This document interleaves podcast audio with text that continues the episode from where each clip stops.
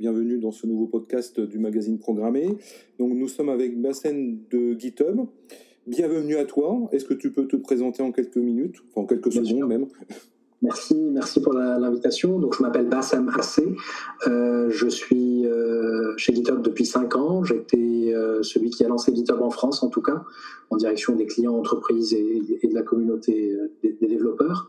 je suis aujourd'hui ce qu'on appelle vice-président régional pour l'ensemble de l'Europe. En réalité, ça couvre l'Europe, Moyen-Orient et, Afrique. Et donc, avec un focus particulier sur les clients entreprises. D'accord. Alors, cette année, euh, la conf européenne euh, satellite devait se dérouler à Paris, pour la première fois d'ailleurs, je crois bien. Euh, bon, malheureusement, ça s'est pas fait. on sait tous pourquoi. Hein. Oui, alors en fait, ça c'est un événement qu'on organise tous les ans au printemps, qui s'appelle GitHub Satellite, et qui est notre événement européen annuel, sachant qu'on a un, autre événement annuel qui est aux États-Unis et qui se passe plutôt à l'automne octobre-novembre. Et donc celui-ci qui se passe en Europe euh, au mois de mai en général a déjà eu lieu euh, précédemment à Berlin ou à Londres. Et cette fois-ci, ça devait être à Paris et tout était organisé pour euh, que ça se passe à Paris et que ça se passe bien et que ce soit un super événement, sauf que personne n'avait prévu l'épidémie en cours. Et donc, du fait de l'épidémie, évidemment, on ne pouvait pas avoir d'événements sur site, d'événements en présentiel. Et donc, plutôt que de l'annuler, dans la mesure où on avait un certain nombre d'informations à, à, transmettre, à délivrer à la communauté des développeurs, bah on a on s'est dit pourquoi pas, pourquoi pas essayer de le faire en, mode distanciel, donc en remote, et, euh, donc c'est ce qu'on a fait. Euh, et, ça a plutôt bien marché. Et pour le coup, ça n'était pas que un événement européen, c'est devenu de fait un événement euh, mondial. Et donc on a pu se, servir de ce moment-là pour rendre public un certain nombre de, nouveautés, d'annonces, de nouvelles fonctionnalités dont on aura certainement l'occasion d'en parler ensemble aujourd'hui. Si on reprend un petit peu le focus sur CodeSpace, euh, comment tu présenterais un petit peu l'outil? Donc, je rappelle juste en deux mots que CodeSpace, donc c'est un outil en ligne euh, pour les développeurs. Donc, c'est un vrai IDE en ligne euh, disponible pour les devs. C'est bien ça?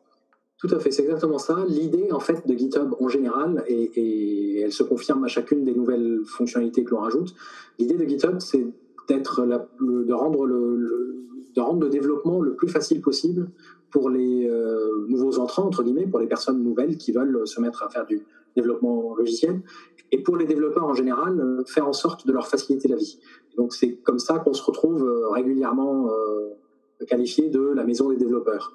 Et, en fait, pour se sentir chez soi, pour se sentir à l'aise chez soi, il faut faciliter la vie des gens, et donc en l'occurrence pour les développeurs, euh, l'une des premières étapes quand on fait du développement, c'est d'avoir un environnement dans lequel on écrit le code. Et, euh, cet environnement dans lequel on écrit le code, et ben en fait, euh, il y en a un certain nombre qui existent, en général plutôt, plutôt à installer sur sur un ordinateur portable ou un ordinateur, ou un ordinateur de bureau, avec tout un ensemble de dépendances qui doivent être mises en place, etc. Et donc souvent, c'est une première barrière à l'entrée pour les gens qui sont nouveaux, et puis c'est euh, des complexités régulières pour les personnes qui sont plutôt expérimentées. Et donc plutôt que de, plutôt que de laisser les développeurs dans ces, dans ces complexités, ben on s'est dit simplifions les choses, rendons disponible en ligne dans l'environnement GitHub, euh, donc dans notre plateforme avec notre, notre ergonomie, euh, la façon dont les gens nous connaissent et la simplicité avec euh, laquelle les gens nous connaissent, et rendons, rendons l'écriture de code possible sur euh, GitHub directement en ligne avec euh, la gestion des dépendances, avec la gestion d'un certain nombre d'autres euh, d'autres composants qui peuvent être utiles lorsqu'on est en train d'écrire du code. Et donc Code Spaces, c'est un peu ça l'idée, c'est un environnement de développement intégré en ligne, donc hébergé par nous sur, sur github.com et disponible pour ceux qui souhaitent pour l'utiliser. Vraiment toujours dans une logique de enlever la barrière à l'entrée pour les développeurs nouveaux et faciliter la vie des développeurs expérimentés.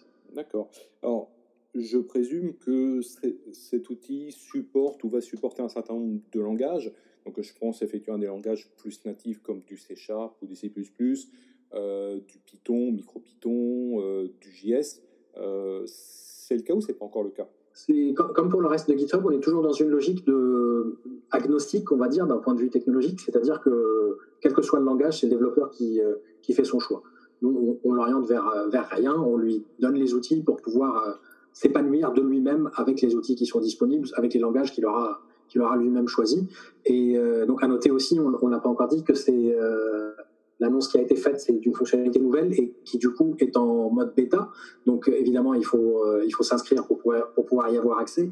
Et donc pour s'y inscrire, c'est assez simple. Sur GitHub, il y a une page qui, qui vous permet de, vous inscrire. Et donc on a déjà un certain nombre de, de demandes et petit à petit, petit à petit, ça sera, ça sera ouvert aux uns et aux autres. Donc pour l'instant, c'est en mode bêta.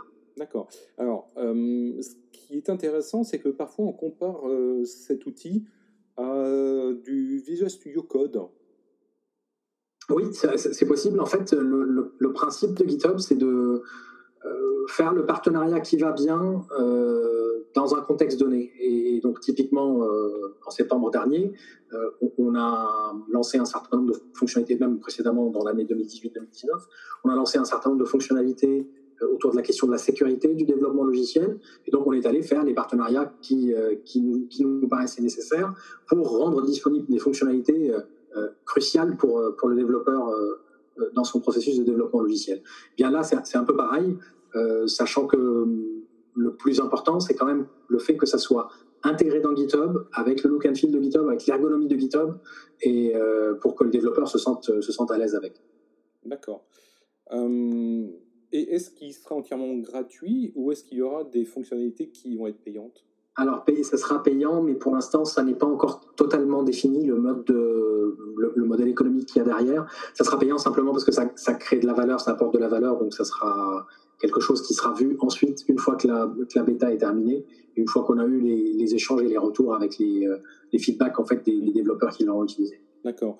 Donc en fait, on peut imaginer comme dans un service en cloud que des services ou des fonctionnalités vraiment très lourdes comme le build ou l'incompilation va nécessiter effectivement euh, du paiement. Alors c'est, vraiment c'est pas encore complètement défini, donc on en parlera quand ça sera fini de, la version bêta, puisque l'objectif de la bêta c'est aussi d'avoir le, retour des, de l'expérience utilisateur et de comment ils comment ils le sentent, comment ils le voient évoluer, etc. Hmm, d'accord. Alors autre autre news euh, qui a été présentée durant cette conf, euh, c'est GitHub discussion. Est-ce que c'est une autre manière de, commenter? En fait, euh, ce, dont on se rend compte avec un peu de recul là, sur la, dizaine d'années qui vient de s'écouler, c'est que ce qui a fait le succès de GitHub, ce qui fait le succès d'un certain nombre d'outils euh, qui permettent aux gens de travailler ensemble, c'est justement la fluidité avec laquelle la connexion s'établit entre un développeur et un deuxième, euh, entre une communauté de développeurs et une deuxième communauté de développeurs. Et donc en fait, c'est cette, cette, fluidité dans l'interaction qui doit être facilitée. Et c'est un peu ça qui nous guide. Quand je disais tout à l'heure qu'on est la maison des développeurs parce que justement on leur facilite la vie, euh, on pense que, que, dans le travail au quotidien des équipes de développement euh, et des communautés de développeurs, cette, cette interaction des uns avec les autres doit être la plus fluide possible. Et en fait, on se rend compte que cette interaction ne se passe pas nécessairement tout le temps dans une pull request ou dans une issue si on a ouvert une issue. Euh, parfois, la discussion commence sans lien direct avec euh, une ligne de code ou avec euh, un, composant logiciel. Et, typiquement, GitHub Discussion qu'on a ouvert, cette nouvelle fonctionnalité qu'on a ouvert, elle permet ça. Elle permet d'entamer la discussion, de, créer les interactions entre les gens, de faire en sorte que cette communauté des développeurs dans le monde s'interconnecte Vraiment, pour nous, cette idée de communauté interconnectée est extrêmement importante parce qu'on pense que c'est de là que se crée la valeur pour les communautés euh, dans, l'open source et pour les entreprises également. Et donc, euh, GitHub Discussions, c'est ce qui permet à cette interconnexion de se faire entre des personnes ou entre des groupes de personnes. Et d'ailleurs, on a commencé à l'expérimenter très vite durant euh, l'événement GitHub Satellite il y a une dizaine de jours, 15 jours, puisque ce qui fait le succès de ce genre d'événement en général quand c'est en présentiel, et si ça avait été à Paris, ça aurait été certainement le cas, euh, en tout cas à Berlin, à Londres, dans les autres villes où on l'a fait, on l'a constaté comme ça. Euh, c'est le fait que bon, il y a les, talks, il y a les présentations, il y a les démos, etc.